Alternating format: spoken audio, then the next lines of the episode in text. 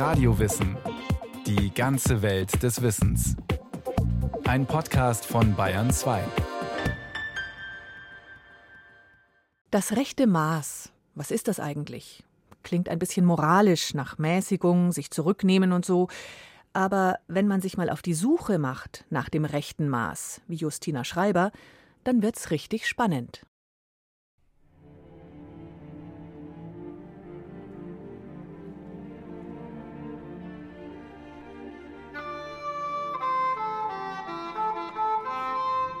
Da liegen sie faul herum. Die Hosenbünde spannen über den prallen Bäuchen, die Gesichter sind blass und entseelt, die Glieder schlaff. Die Menschen im Schlaraffenland haben ganz eindeutig viel zu viel gegessen. Sie kannten das rechte Maß nicht. Doch wer weiß, wie sie vorher darben mussten. Vielleicht ist das Bild ja auch reine Fantasie, aus Mangel geboren, Reich gedeckte Tische und Essen im Überfluss gibt es schließlich nicht immer und überall.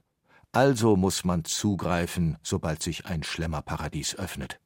Ich jedenfalls möchte nicht moralisieren. Wenn jemand glaubt, dass er damit gesund und glücklich wird, können wir ihm nicht sagen, du darfst nicht. Das wäre der moralische Zeigefinger. Trotzdem hat Thomas Vogel 2018 ein Buch veröffentlicht, das den Titel trägt Mäßigung, was wir von einer alten Tugend lernen können. Um gewisse Handlungsempfehlungen kommt man offenbar nicht herum, wenn es um das rechte Maß geht, denn von Natur aus ist der Mensch eher nicht darauf geeicht. Wir haben keine Antwort auf die Frage, was ist das richtige Maß in der Natur. Die Natur sorgt zwar dafür, dass die Bäume nicht in den Himmel wachsen, aber die Meere lassen sich überfischen. Felder überdüngen, Tiere überzüchten. Die Natur sagt nicht gleich Stopp. Sie passt sich an, wie sich der Körper Mangel oder Übermaß anpasst, bis irgendwann die Rechnung kommt. Es kann irgendwann einen Tipping Point geben, einen Punkt, wo das ganze System dann auch aufgrund von Dominoeffekten umschlägt.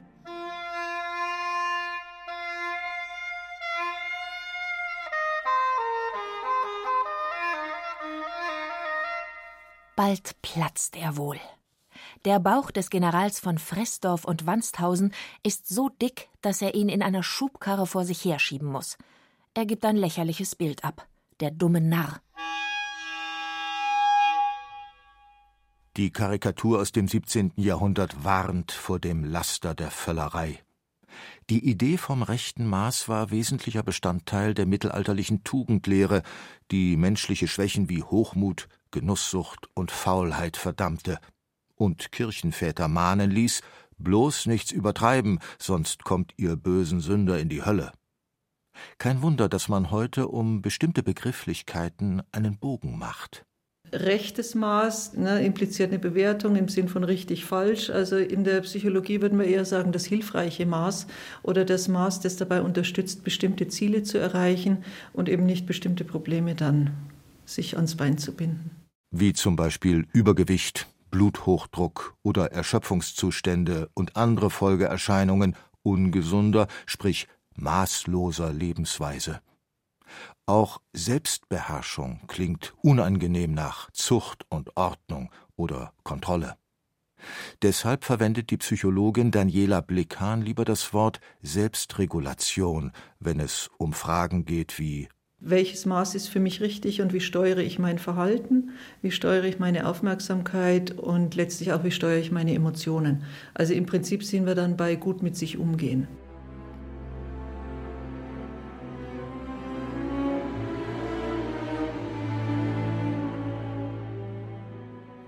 Alles, was er berührt, soll zu Gold werden. Gott Dionysos erfüllt König Midas seinen Wunsch, doch weil nun auch die Nahrung zu Gold wird, droht der habgierige König zu verhungern. Seit alters her warnen Mythen und Märchen den Menschen vor seiner Gier. Umsonst. Im kapitalistischen System soll es immer weiter, höher und schneller gehen. Mehr Tempo, mehr Geld, mehr Macht, mehr Gewinn und überhaupt. Dabei pfeifen es mittlerweile schon die Spatzen von den Dächern, dass mit materiellem Wohlstand nicht unbedingt die Zufriedenheit wächst. Weniger ist mehr heißt eine Gegenparole. Ohne Plastik oder Geld auskommen, Gemüse selbst anbauen, gebrauchte Möbel und Klamotten kaufen. Minimalisten reduzieren freiwillig ihren Besitz. Gerade junge Leute merken, dass die Glücksversprechen unserer Kultur nicht so recht stimmig sind und begeben sich dann auf alternative Wege. Sagt der Erziehungswissenschaftler Thomas Vogel. Doch für die Masse dreht sich die Spirale aus Arbeits- und Konsumstress enger und enger. So viele Artikel, so viele Optionen und das noch und das noch. Wir Menschen lernen am Modell. Ah, der andere, der hat auch noch diese 17 Möglichkeiten, dann will ich nächstes Mal 19 Möglichkeiten, weil wir ja gerne mithalten wollen. Und die Frage ist, wo kriege ich die Energie dafür her? Mich zu beschränken. In einer Welt voller Reize und zahlloser Waren- und Kommunikationsangebote, in einer Epoche der Dauerberieselung mit Musik, Information und Werbung, inmitten eines Übermaßes an Verlockungen und Ablenkungen? Die Verführungen, denen wir ausgesetzt sind, sind massiv. Sich dagegen zu stemmen, das erfordert schon eine große psychische Anstrengung und das kann nicht jeder zu jedem Zeitpunkt leisten. Der Prozess der Zivilisation war auch ein Akt der Domestizierung. Schon längst schlingen wir nicht mehr Fleischstücke roh herunter, sondern nehmen Messer und Gabel zur Hand, um etwa gebratene Tofu-Würstchen zu verspeisen, wobei das moderne Fastfood den kulturellen Fortschritt teils zunichte macht. Homo sapiens mag zwar im Laufe von Jahrtausenden gelernt haben, zwischen Impuls und Handlung gewisse Schamschwellen einzubauen. Wie peinlich ist das denn, das Geschlinge? Parallel dazu gibt es aber eben auch entzivilisierende, also enthemmende äußere Einflüsse, die aus biederen Bürgern Raffzähne machen. Stichwort Schnäppchen. Im sozialen Vergleich haben wir eher die Modelle, die sagen mehr, mehr, mehr, mehr. Maximizing bis zum letzten. Ne? Die Sicherheit, dass es mir gut tut und auch meinen Entscheidungen gut tut, wenn ich mich beschränke, die muss aus dem Innen kommen. Und die kommt wiederum aus der Frage, wie gut kann ich mich eigentlich wahrnehmen? Bin ich also getrieben und laufe einfach nur hinterher und versuche noch was und noch was und noch was zu erreichen? Oder kann ich einen Moment innehalten?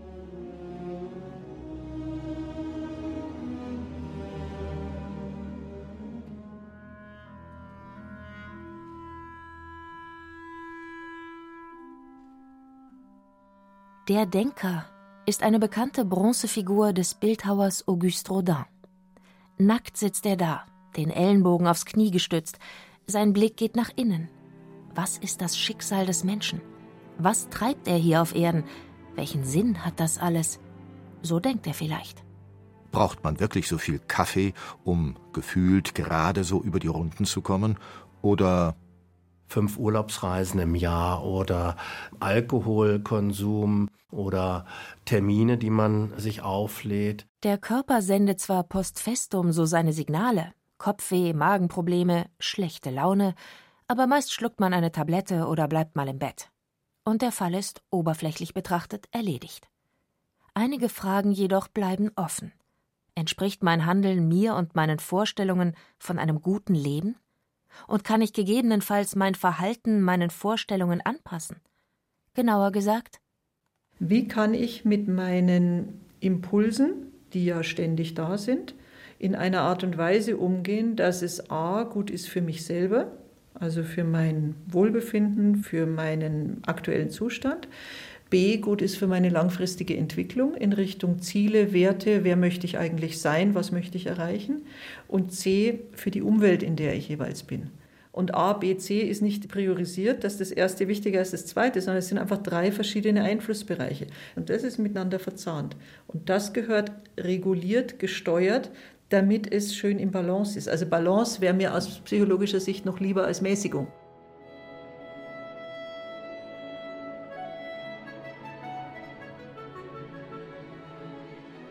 Hans erhält nach sieben Jahren Arbeit zum Lohn einen Klumpen Gold. Auf seinem Weg nach Hause tauscht er ihn gegen ein Pferd, dann das Pferd gegen eine Kuh, die Kuh gegen ein Schwein, das Schwein gegen eine Gans, die Gans gegen einen Schleif und einen Feldstein, die ihm aber in einen Brunnen fallen. Hans jedoch ist glücklich, weil er jetzt nichts mehr mit sich herumschleppen muss. Darüber muss ich mir sehr bewusst Klarheit verschaffen, welche Bedürfnisse ich habe und dann darüber entscheiden, ob denn das, was ich jetzt konsumiere, was ich erleben möchte, tatsächlich zu meiner Person gehört und zu meinem Selbstbild passt oder ob ich da eventuell fremden Mächten diene. Das rechte Maß hat mit Durchschnittswerten oder Empfehlungen wie 10.000 Schritte und 2.000 Kalorien am Tag nichts zu tun. Wann und wo die Grenze zwischen passt schon und zu viel oder zu wenig Nahrung, Bewegung, Schlaf und Stress etc. überschritten wird, ist individuell verschieden. Noch dazu ändern sich Einflüsse und Bedingungen laufend. Wenn ich an einem Tag gut ausgeschlafen bin und aufstehe und könnte Bäume ausreißen, dann ist mein rechtes Maß ein anderes, als wenn ich eine schlaflose Nacht hinter mir habe, mich mit Sorgen quäle und versuche irgendwie durch den nächsten Tag zu kommen. Das rechte Maß ist eine flexible und relative, keine absolute Größe. Niemand kann es diktieren, jeder Mensch müsste es eigentlich ständig neu für sich ausloten. Wie anstrengend. Kein Wunder, dass man es schnell aus den Augen verliert.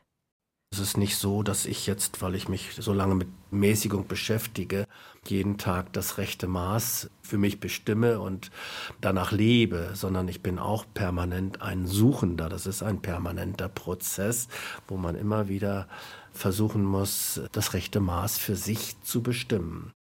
Mehr zu Fuß gehen, mal die Füße hochlegen. Was nützen die besten Vorsätze, wenn man im Job plötzlich sieben Baustellen hat? Und dann auch noch nach dem rechten Maß suchen? Dankeschön. Man kann alles übertreiben. Da ist die Frage der eigenen Ressourcen, der eigenen kognitiven Leistungsfähigkeit auf der einen Seite. Auf der anderen Seite sind die Anforderungen von außen in der Situation von anderen Menschen, von bestimmten äußeren Maßgaben, die es einzuhalten gilt. wenn ich eine Deadline habe, der ich hinterher renne, ist das rechte Maß einfach dadurch schon zementiert. Agiert man selbst oder fremdbestimmt? Der Maßstab verrückt sich schnell, wenn Pflichten drängen, aber Lust und Vergnügen locken. Dann sind es eben zwei, drei Gläser mehr als verträglich. Und? Das gönnt man sich zum Ausgleich für den Alltagsstress. So sieht der private Kosten-Nutzen-Plan oft genug aus. Doch was, wenn man immer mehr braucht? Mehr Ablenkung, mehr Anerkennung, mehr Geld, mehr Spaß, mehr Stoff, mehr Action? Weil ja auch die Anforderungen wachsen. Es gibt inzwischen sehr viele Verhaltenssüchte, Sportsucht, Internetsucht, Onlinesucht, äh, dies und das und jenes Sucht. Das ist anders als noch vor 50 Jahren. Sagt die Psychologin Daniela Blickhahn. Da versuchen Menschen, sich Belohnung und positive Gefühle in exzessiver Form zu verschaffen, was erstmal zwar zu funktionieren scheint, aber der Haken an der Geschichte ist, dass dieses Wohlfühlglück sich abnützt. Das heißt, wir brauchen immer mehr, um das gleiche Maß an Wohlbefinden zu erreichen. Man spricht da von der sogenannten hedonistischen Tretmühle. Meine Oma hat gesagt, an schöne Dinge gewöhnt man sich leicht.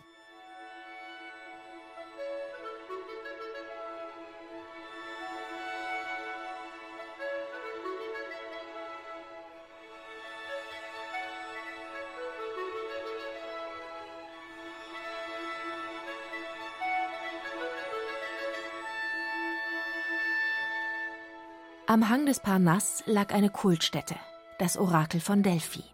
Am Eingang des Tempels standen zwei Inschriften. Die erste lautete Gnuti Seoton, erkenne dich selbst. Die zweite aber empfahl Meden Agan. Nichts im Übermaß. Und beide gehören im Grunde zusammen, erklärt der Erziehungswissenschaftler Thomas Vogel die Selbsterkenntnis zu bestimmen, wer bin ich, welche Fähigkeiten, Stärken und Schwächen habe ich und äh, wie sehe ich mich im Bild anderer und wie sehen andere mich. Auf dieser Grundlage der Selbsterkenntnis soll man dann seine Bedürfnisse konkret bestimmen, also Selbstbestimmung erlangen und als letzten Schritt Souveränität im Umgang mit seinen Bedürfnissen, seinen Trieben erreichen. Und das ist das höchste Ziel, Souveränität im Umgang mit sich selbst. Ein schönes Ziel. Heute spricht man lieber von Achtsamkeit im Umgang mit sich selbst. Die Branchen, die entsprechende Trainings und Workshops anbieten, boomen. Das Hilfebedürfnis wirkt groß. Ob Psychologinnen und Coaches nun Verhaltenstherapien, Entspannungstechniken oder Körpertraining anbieten, immer geht es darum, dem Hamsterrad in die Speichen zu greifen, das unreflektierte Rödeln zu unterbrechen, um stattdessen eine andere Haltung zu etablieren. Eine Haltung von Aufmerksamkeit für das, was im Moment geschieht, das erstmal wahrzunehmen, ohne sofort darauf zu reagieren. Die Psychologin Daniela Blickhahn verweist gerne auf Viktor Frankl, den 1905 geborenen Wiener Psychiater. Der Begründer der Logotherapie mit der eigenen KZ-Vergangenheit, der die Frage der Sinnhaftigkeit in den Mittelpunkt seiner Therapie gestellt hat. Dem wird ein Zitat nachgesagt, das das, glaube ich, sehr schön auf den Punkt bringt. Und das heißt, in dem Raum zwischen Reiz und Reaktion liegt unsere eigene Freiheit. Wenn es uns gelingt, diesen Raum zwischen Reiz und der eigenen Reaktion zu verlängern, dann vergrößern wir unsere Freiheit. Und das ist auch eine Form von Maß, Beschränkung, Mäßigung. Innere Freiräume als Abstandshalter, um überhaupt Maß nehmen zu können. Um zu erkennen, wo eine Belastungsgrenze erreicht und wo noch Luft nach oben ist. Die alten Griechen predigten denn auch nicht Mäßigung, sondern Sophrosyne. Ordnende Verständigkeit und gelassene Besonnenheit. Die man erzeugt? Indem man durch seinen Verstand sein Leben ordnet und den Manipulationen, denen man ausgesetzt ist, den Verführungen seiner Triebhaftigkeit auf die Spur kommt und sie entlarvt als nicht wahre Bedürfnisse. Aber der Mensch kann sich auch für den Exzess entscheiden. Es ist nun einmal so, dass er frei ist, seine Vernunft so einzusetzen, wie er es für richtig erachtet. Das muss nicht unbedingt das rechte Maß sein. Und es hat durchaus etwas für sich, mal über die Stränge zu schlagen, einen rauschhaften Kick zu erleben, Herzklopfen zu haben. Adrenalin, Endorphine, was auch immer. Für einen Moment fühlt man sich sehr lebendig. Manchmal ist ein Boost an Wohlfühlglück enorm hilfreich dass wir wieder Rückenwind kriegen. Allerdings besteht das Risiko, dass man sich an das hohe Erregungsniveau gewöhnt und eines Tages zusammenklappt, weil es zu viel war. Aus Schaden kann man aber klug werden. Deshalb lässt sich das rechte Maß mit wachsendem Alter leichter halten, zumal die Kräfte schwinden, meint Thomas Vogel. Insofern ist das schon so, dass Menschen, von denen man den Eindruck hat, sie haben die Gemütsruhe erlangt, das sind schon eher dann die Älteren. Oder die Bekehrten, die etwa nach einem Burnout ihr Leben änderten. Da ist der einst super erfolgreiche Banker, der heute Schafe hütet, und da die Hausfrau, die sich für die Familie aufgeopfert hat und jetzt endlich etwas für sich tut und studiert. Das heißt also, sie sind dann zum rechten Maß erst durch eine Krankheit darauf gestoßen, ihr Leben zu ordnen. Doch fragt Thomas Vogel, muss es so weit kommen, dass man erst ausbrennt? Muss es erst die Depression sein, bevor man zu der Erkenntnis kommt, äh, der Mensch muss immer in einem rechten Maß zwischen dem zu viel und dem zu wenig leben?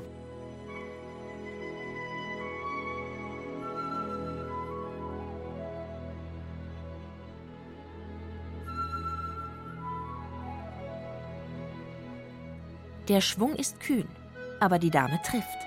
Genau im richtigen Verhältnis mischt sie Wasser und Wein in einem Glas. Von beidem nicht zu viel und nicht zu wenig. Die Dame heißt Temperantia. Sie personifiziert die Tugend der Mäßigung. Vor Wut nicht mehr explodieren, mit den eigenen Kräften haushalten, Ressourcen schonen, eigene und fremde, zuverlässig, stabil und sich selbst treu bleiben, das ist Mäßigung. Ausbalanciert in der eigenen Mitte sein. Schon das Mesotis-Prinzip des antiken Philosophen Aristoteles besagte, die Mitte ist das richtige Maß. Bei Mäßigung gibt es das Extrem auf der einen Seite, das bezeichnet es als Empfindungslosigkeit. Also Stumpfheit, Desinteresse, Phlegma. Und auf der anderen Seite, das zu viel ist die Maßlosigkeit oder Unmäßigkeit. Und äh, so definiert er auch andere Tugenden immer zwischen zwei Extremen. Und der Mensch, so die Theorie, findet Harmonie, indem er also das rechte Maß in der Mitte immer für sich bestimmt und natürlich auch in der Reflexion seines Handelns danach sucht. Schon lange beklagen Kulturpessimisten, dass der Mensch das menschliche Maß der Dinge verloren habe und damit auch die zentrierende Mitte, deren Ursprung jenseits aller Physik im Metaphysischen liegt. So eine Annahme, die auf Platon zurückgeht, der sagte Das Maß können wir nur als Idee des Guten bezeichnen. Im Religiösen hat man das dann auch als Gott bezeichnet. Die Idee des Guten oder eben, wenn man gläubig ist, als göttlich. Aber es gibt ein richtiges Leben im Falschen. Jeder kann sich dafür entscheiden, kleine Zäsuren, kleine Messeinheiten zu schaffen, um immer wieder neu zu fragen, was wichtig ist und was nicht. Jeder kann sich Gedanken über seine Werte machen. Da wohnt auch das rechte Maß. In unseren Werten und in der Frage, wer bin ich und was ist für mich ein gutes Leben. Also da gehören Begriffe rein wie Sinn erleben, persönliche Stimmigkeit. Ich lebe ein Leben, das meinen Werten, meinen Prinzipien entspricht und ich kann morgens in den Spiegel schauen, wenn ich aufwache und sage, ja, das ist in Ordnung so. Und das nützt sich weniger ab. Das trägt uns eher durch den Tag als das Gefühl, gehetzt oder ausgebremst oder hin und her geschleudert zu werden. Im Idealfall rollt ein Leben dann Tag für Tag, Jahr für Jahr im Gleichmaß dahin. Wie das der Bauern vergangener Zeiten, die versuchten, im Einklang mit der Natur ihre Felder zu bestellen und das Vieh zu versorgen, um selbst nicht leer auszugehen. Ernten, was man sät. Im Kreislauf ergibt sich das rechte Maß im Grunde von selber.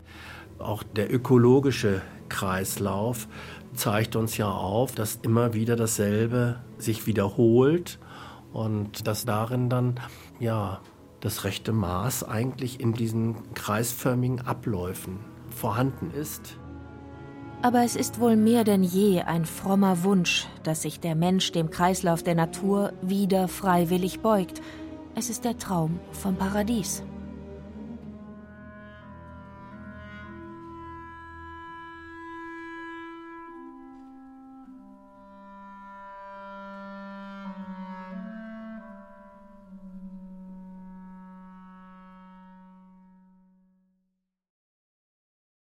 Das war eine weitere Podcast-Folge von Radio Wissen. Das rechte Maß von Justina Schreiber. Es sprachen Caroline Ebner und Andreas Neumann. Technik Peter Preuß. Regie führte Axel Wostri. Die Redaktion hatte Susanne Pölchau